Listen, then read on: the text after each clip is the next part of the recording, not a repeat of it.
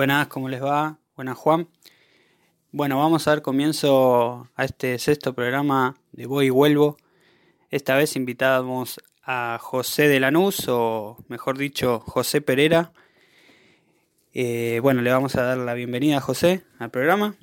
Y para empezar este cuestionario, le hacemos la, primera pregunta, que es, eh, ¿qué te motivó a realizar la obra del Malevo de Fierro? ¿Y en qué situación se encuentra hoy?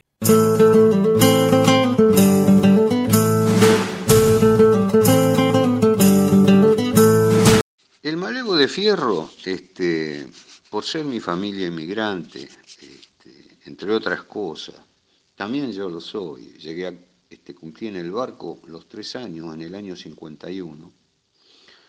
Fue un obsequio a ese lugar tan emblemático de nuestra Lanús, nada menos que la entrada a la ciudad de Lanús viniendo de capital, este, los pagos del mundo Rivero, del fantasma de Tinta Roja, de, de Sur, visitada por Homero Mansi, un lugar de tango esencialmente, de gente de trabajo, de gente que iba a los matarifes. Me pareció un lugar absolutamente pintoresco, lleno de historia, como lo está, está lleno de historia.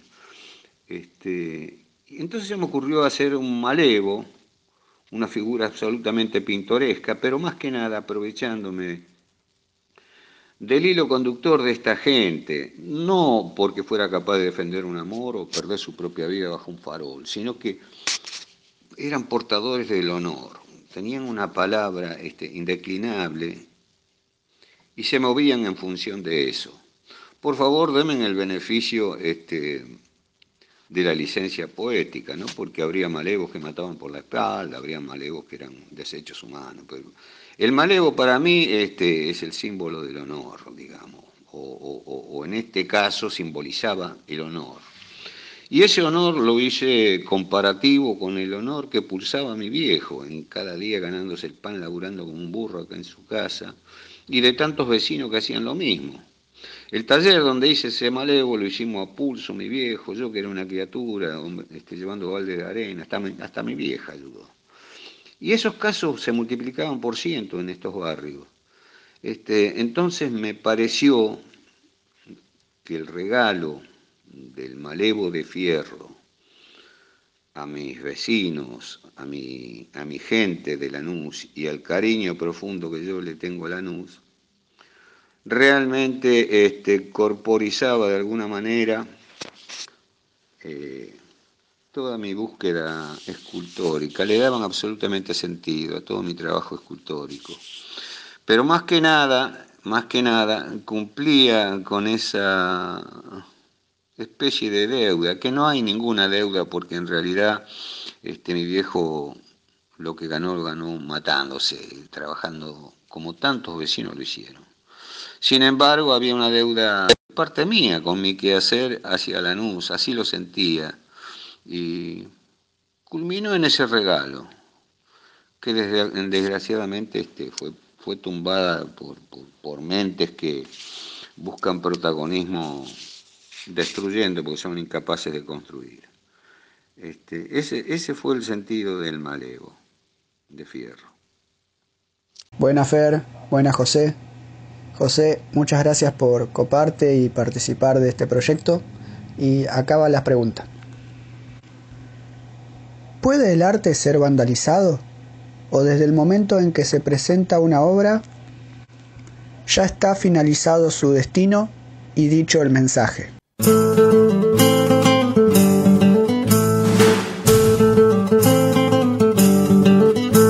Malevo está tirado este, no fue protegido ni mucho menos, ni fue ubicado en ningún otro lugar. Debo decir que yo me negué a que lo pusieran en otro lugar porque lo querían poner ahí en el, en el velódromo. No tendrás noticia vos de ningún malevo ni, ni de ningún guapo famoso del velódromo. Yo no sé, sería un guapo que andaba en bicicleta, no lo sé.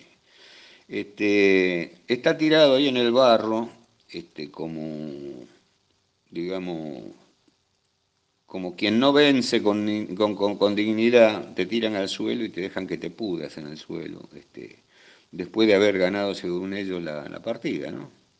arrancado con unas grúas, después de eso ya te digo, el destino es el barro, ahí está tirado, este, y aunque es aluminio, cuando estaba colocado como, como, una escultura, tenía una bajada para la carga estática este, a unos ánodos de, de zinc, se llaman ánodos de sacrificio, para que se deteriore el ánodo, se consuma el ánodo y no la escultura.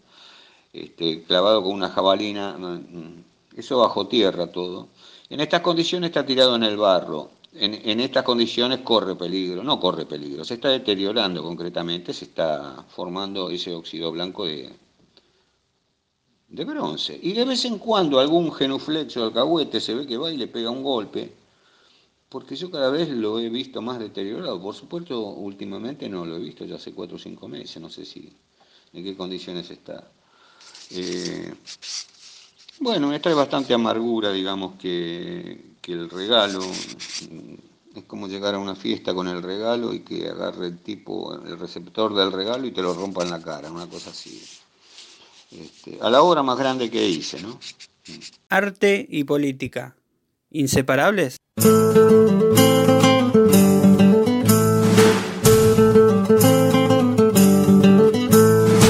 arte y la política son inseparables porque en la vida, en comunidad, este, la política está presente en, cada acto. Este, te diría que casi hasta en soledad está presente la política, porque estás pensando de qué manera mañana te vas a relacionar con tu vecino. Este, en el sentido este, cotidiano que le hemos dado a la política, este, muy cascoteada por, por la condición humana,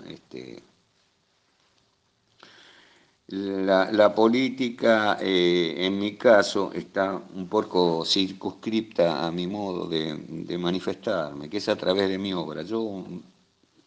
Me, comunico con el otro valiéndome mucho de, mi arte, digamos, si, si, así se lo considera. Y trato de que mi arte abarque mi vida también, porque vos sabés que la palabra política nace de habilidad eh, política, arte nace de habilidad, de, de oficio. Este, así que este, hay forma de hacer arte eh, sin, que tenga que ser una pintura o una escultura. Vos ves que hay gente que llena un lugar con una palabra, con cómo se manifiesta, con cómo pasa sus días, su, su cotidiano, bueno, lo cotidiano, este, mm, te llena el alma a veces con silencio simplemente. Y bueno, eso es arte. ¿La obra ya existe en los materiales que utilizás aún antes de trabajarlos? ¿O está totalmente corporeizada en tu mente? Y además, ¿es necesario una manipulación de los objetos en cada aspecto de nuestra vida?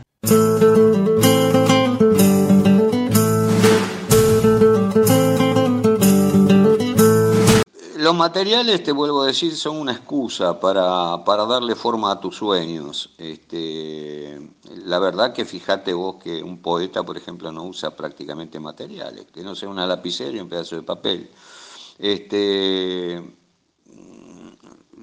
la obra de arte este, la lleva uno encima, en su cabeza como, como lleva ese acto reflejo de, actuar como un artista en todas las situaciones. ¿no? Hay gente que es artista.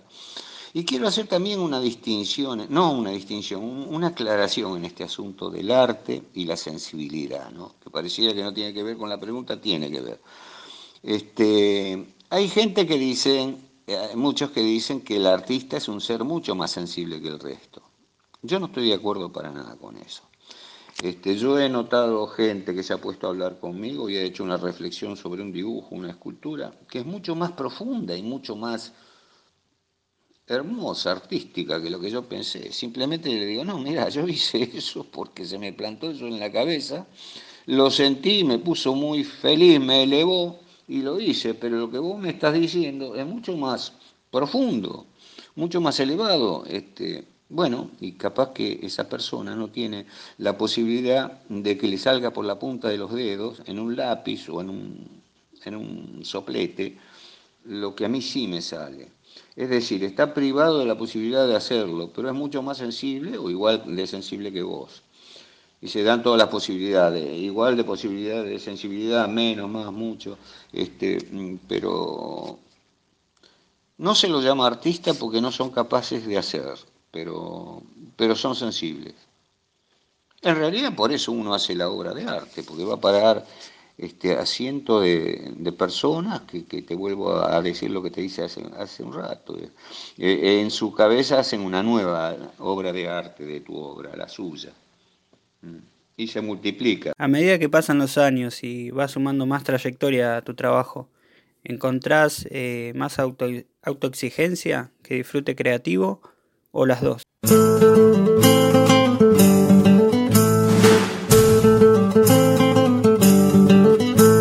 Mira, este, somos consecuencia del plan natural este, y estamos metidos en esto mm, que se llama evolución, que igual que el tiempo no vuelve. que por supuesto que cada vez lo que buscas es más. Eh, y muchas veces la obra anterior a, este, consideración de la gente es mejor que la que hiciste ahora, por ejemplo. Sin embargo, en tu cabeza está si fuiste sincero con vos mismo, que la búsqueda fue más, más eh, profunda, más allá de los resultados. No sé si queda claro lo que digo, pero no, no, no creo que sea tan fácil. Aunque sí, hay gente que a veces hace una obra que da resultado y empieza a repetir eso como, como un nene, ¿viste? Que, que dice, oh, caca, caca, y todos se ríen. Entonces el pibe, eh, caca, y lo hace, basta, nene, ¿viste? Al final. Este, pero si no, eh, es natural que uno vaya evolucionando, como una espiral, viste, que no termina nunca y cada vez puede ser mejor, mejor, mejor. Este, aún el David de Miguel Ángel a lo mejor podría haber sido mejor incluso. Este, no, no creo que se llegue al límite de la perfección jamás. La verdad que mira, montado en un mundo que gira alrededor del Sol a 11.000 kilómetros por hora, de una pelota de tierra que gira a 1600 kilómetros por hora. Decir que algo es estable es bastante temerario. ¿Qué reflexión te despierta esta frase? No puede haber un reconocimiento mayor al propio trabajo.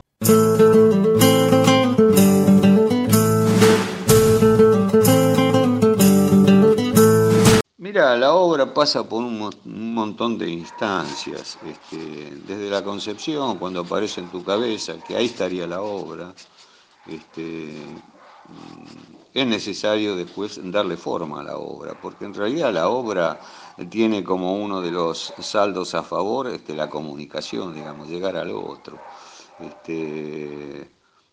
así que la obra no termina una vez que terminaste la obra pero eso lo dice hasta la ley, 11.723, por ejemplo, de derecho de autor. ¿no? El, autor es dueño de la obra hasta, hasta post-mortem. La obra no puede ser dañada ni alterada, ni puede ser dañado ni alterado este, la, moral, alterada la moral del que la hizo.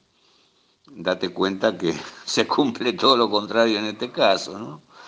Y y no, la obra, este, lo que sí ocurre es que una vez que la terminás y la exponés, con ella te exponés vos también, pero ya es propiedad de la gente.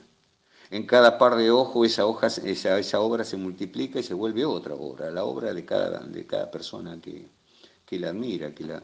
Bueno, a toda esa gente la despojaron de su obra, ¿no? Incluso a los enemigos de la obra, porque tiene que haber gente que no le guste. Eh, la obra corre un, montón de, situaciones una vez que se termina. Hay gente que la admira, que la admira más que vos, que es más sensible que vos en la obra. Hay gente que la ve distinta, hay gente que le gusta un poco menos que a vos, hay gente que no le gusta.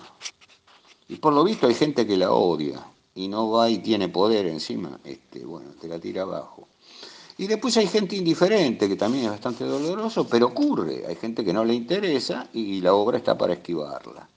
De todas maneras, lo único que merece la obra es respeto, me parece. Bueno, siguiendo con el, tema del trabajo, ¿no?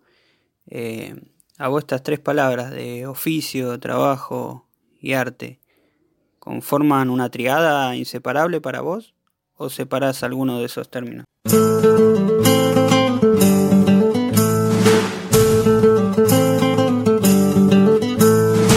Buscas la etimología y el significado de la palabra arte, eh, comienza como nacida de la palabra habilidad. Este, que en un principio esa habilidad no necesariamente tenía que hacer obras que no fueran funcionales, digamos. Un buen carpintero era un artista. Este, un hombre que ama bien a una mujer o que sabe acercarse a una mujer es un artista. Un hombre que ama a su familia es un artista. Eso después se fue desvirtuando este, hacia, hacia la palabra arte que separa completamente lo que tiene otra función, este, aparte de, la estética, y, solamente es arte aquello que, no tiene una utilidad. A propósito me hace acordar cuando yo estaba trabajando en la Plaza Seca del San Martín, estaba haciendo la cautiva se me acercó una mujer viejita, ¿no? Y me dice, ay señor, qué lindo que trabaja usted. Qué lástima que no sirva para nada lo que hace.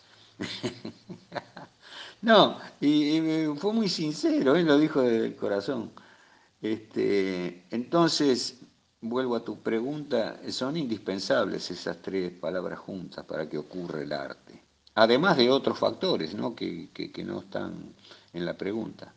Bueno, esta es una pregunta un poco rara quizá, pero creo que nos puede servir para adentrarnos un poco en tu visión artística. ¿Todo puede ser esculpido? Por ejemplo, la luz filtrada a través de los árboles.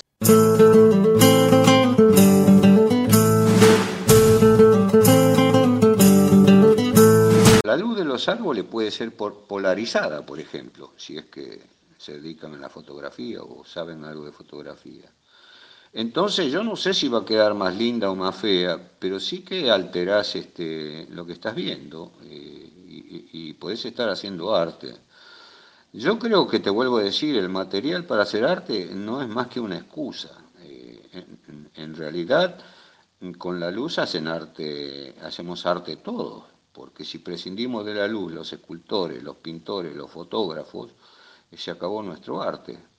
Mira, eso se lo hice un día, se lo hice un día acá, cuando estaba haciendo la cautiva vinieron Díaz Pérez eh, y, un compañero de él que fue la parte logística que me ayudó bastante en, el quehacer del, del malevo y de la y del puta, no, no, la, pareja de fierro esa que eh, tango de acero, que es la otra que quedó que gira.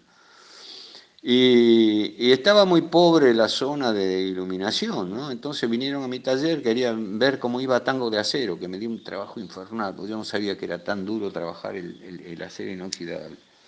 Tardé un año y medio en hacer esa obra.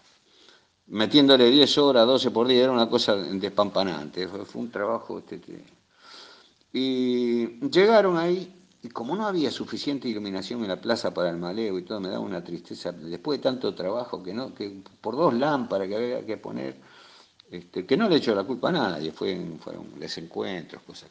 Pero le digo, mira, por favor, le digo, Darío, este, pongan luz ahí, porque, mira, pum, y le apagué la luz del taller, ¿viste? ¿Qué ves vos? Nada. ¿Qué voy a ver, Pepe, si apagaste la luz? Le digo, bueno, esto funciona con luz, negro. Si no, si no hay luz, no, no hay obra.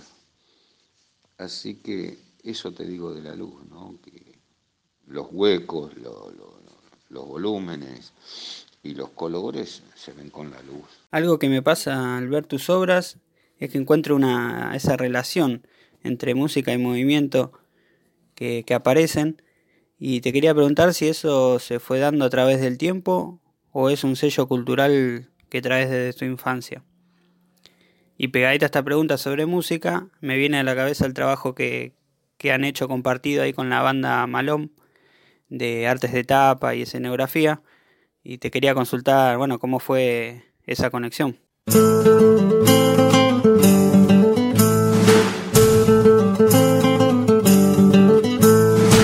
Que las disciplinas del arte se juntan todas en algún punto. Es, es muy probable que si te gusta la escultura, la,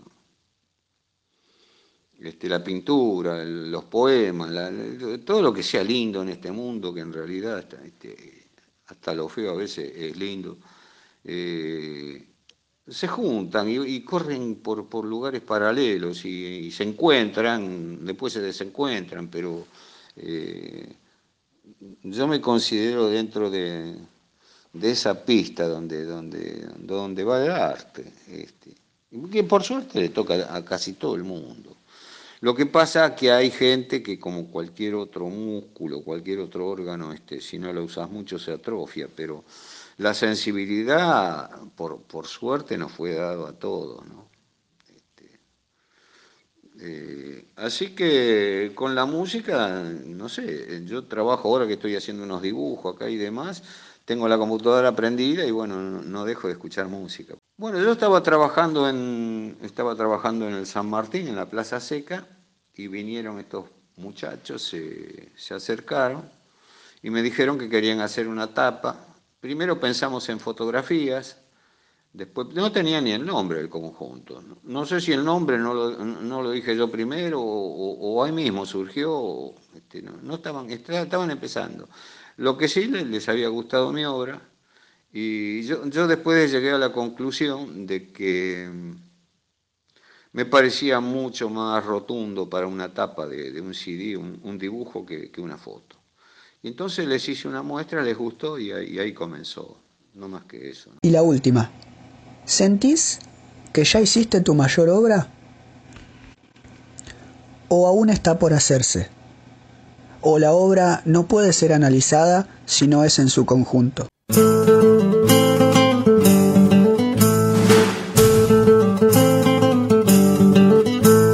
Vos sabés que así como la política este, no se deslinda del arte de ninguna manera, este, lo económico tiene bastante influencia sobre el, sobre el arte, porque una gran obra este, demanda unos insumos muy grandes este, y por lo tanto tenés que tener una entrada que más o menos te, ayude a, afrontar esa erogación, otro tipo de ayuda. Este, por un lado. En segundo lugar, el, el destrozo este del malevo, el haberlo arrancado, la, la, mala leche este, utilizada en ese episodio, rompió la verdad la obra más grande que yo hice en mi vida y que en definitiva era el puntapié para que yo siguiera haciendo obra para ese lugar. Me parecía que el homenaje todavía se quedó corto para ese lugar de tango que yo adoro tanto. Este, y lo que se merece la gente del pueblito, que por cierto la está pasando muy mal ahora este, en, aspectos absolutamente mundanos, digamos, no tiene ni agua en este momento, les mando un abrazo de paso. Este, y a toda la gente de Lanús, porque Valentín Alcina pertenece a Lanús, y había ya, estaba pergeneando la próxima escultura que, se llamaba Tango en el Aire, porque iba a ir en la placita de enfrente. Le mandé un montón de, cada vez que hice una, ¿cómo es que se llama? Este, no una maqueta, una, ahora no me sale el nombre. Le mandé una reproducción fotográfica a este señor intendente, jamás tuve una contestación ni nada. ¿no? Iba a ser una obra elevada a 13 metros, porque el fondo que presenta la placita de enfrente es bastante triste y confuso, hay unas casas ahí muy deterioradas, que la verdad que hacían un telón de fondo bastante confuso. Entonces, elevada en un tubo de un metro de diámetro este, a 13 metros, iba a estar la obra. Y hice este, 13, 13, 13 no me sale el nombre, eh, maquetas, ponele y te vuelvo a decir, este, también había pergeniado la Reina del Plata, que es una metáfora. ¿Qué es la, la, Reina del Plata? Bueno, yo hace tiempo le di forma y la quería poner ahí abajo de esa U que hace yendo por el pasillo de abajo, que pasa por la casa de Rivero y termina en el riachuelo, mirando el riachuelo a la Reina del Plata que es una reina argentina, digamos, una metáfora, porque no hubo reinas argentinas, con un mate en su mano y, su corona, en vez de tener las almenas este, conocidas de las reinas europeas, eh, eh, tenían todas parejas de tango en la cabeza. Y todo eso quedó trunco, mm, yo no sé si momentáneamente, eh, pero quedó trunco y formaba parte de, mi mayor obra, que es, es, la pregunta que me hiciste, cuando este señor este, no sé si por idea de él o por la señora de cultura o por la idea de los dos, y la ayuda de algún alcahuete genuflexo, este, tiraron abajo mi obra. Eh, eh, entonces se cortó, se cortó todo este proyecto, ¿no? que, que después contaba que en un futuro, en mi cabeza contaba, que en un futuro se transformaría en una especie de feria de mataderos del folclore urbano, del tango, ¿no? en un lugar donde estuvo siempre el tango donde vino Garrel a cantar ahí al Petit Colón, este, eh, donde pasaron tantas cosas que están vivas y, están ahí este, dando vuelta como fantasmas en el aire, así los veo yo. Y como fantasmas en el aire veo a mi obra, el malevo. La verdad que veo un hueco en el cielo este, de aire donde estaba el malevo, esa es la verdad. Y así me lo dice mucha gente que pasa por ahí.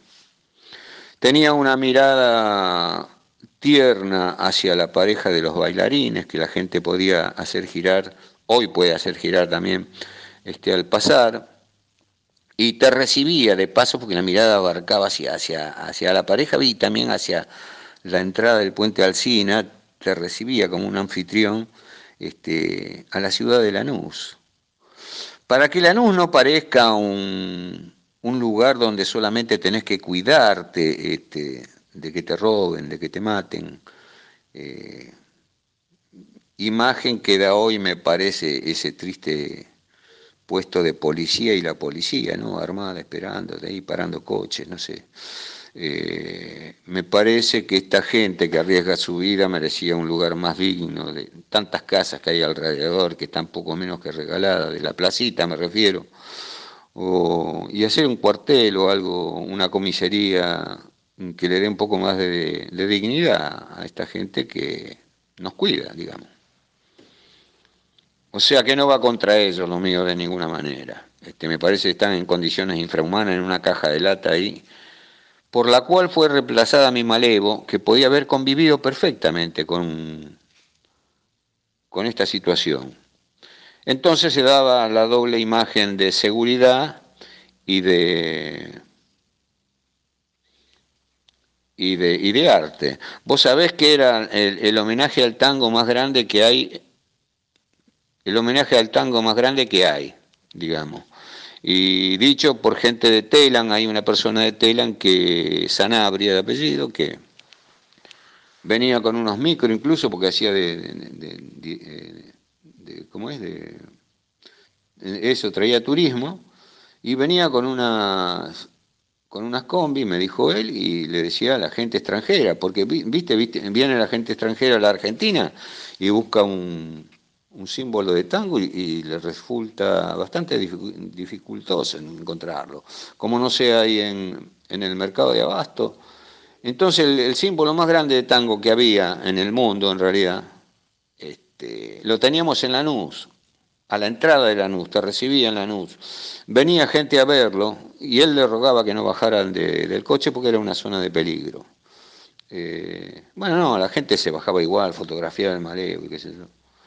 Eso me lo contó este hombre. Y, algunas cosas las vi yo, porque yo iba todas las noches ahí cuando este, a darme una vueltita porque se habían desprendido trabajo mal hecho en la, en la, en las plaquetas de, de, la base de granito, tenía ocho plaquetas, revestían de granito la base. Bueno, nueve con la tapa de arriba.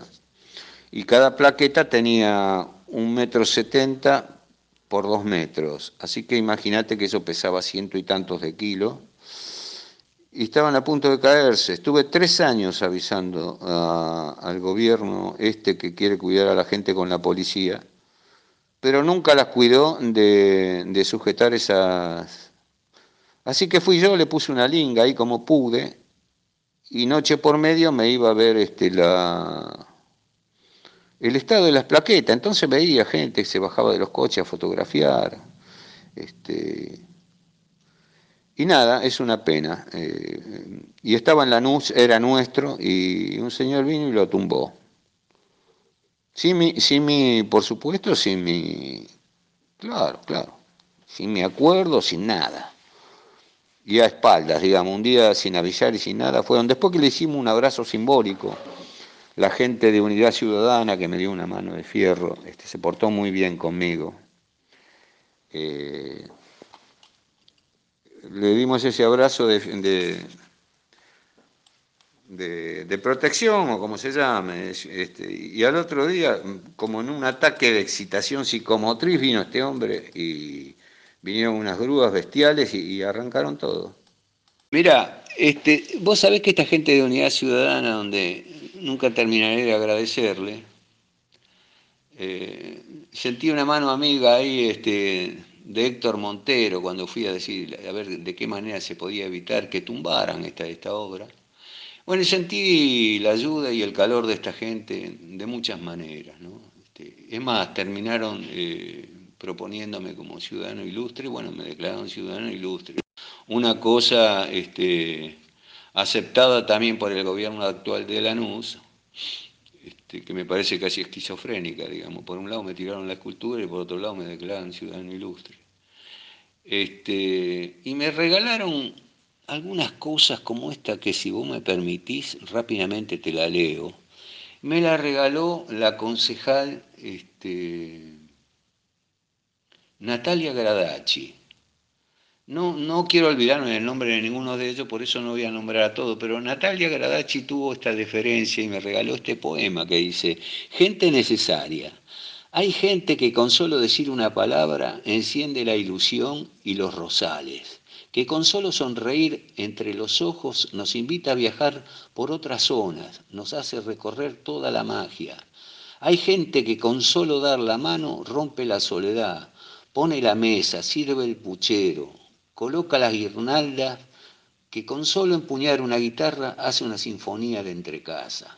Hay gente que con solo abrir la boca llega hasta todos los límites del alma, alimenta una flor, inventa un sueño, hace cantar el vino en las tinajas y se queda después como si nada. Y uno se va de novio con la vida desterrando una muerte solitaria, pues sabe que a la vuelta de la esquina hay gente que es así, tan necesaria. Bueno, yo le dije a esta mujer Gradachi, le digo la verdad, que le voy a tener que agradecer al final a este señor que me tiró la escultura abajo porque me ligué esta, esta si soy, si soy merecedor de esto, realmente este se cumplió la función.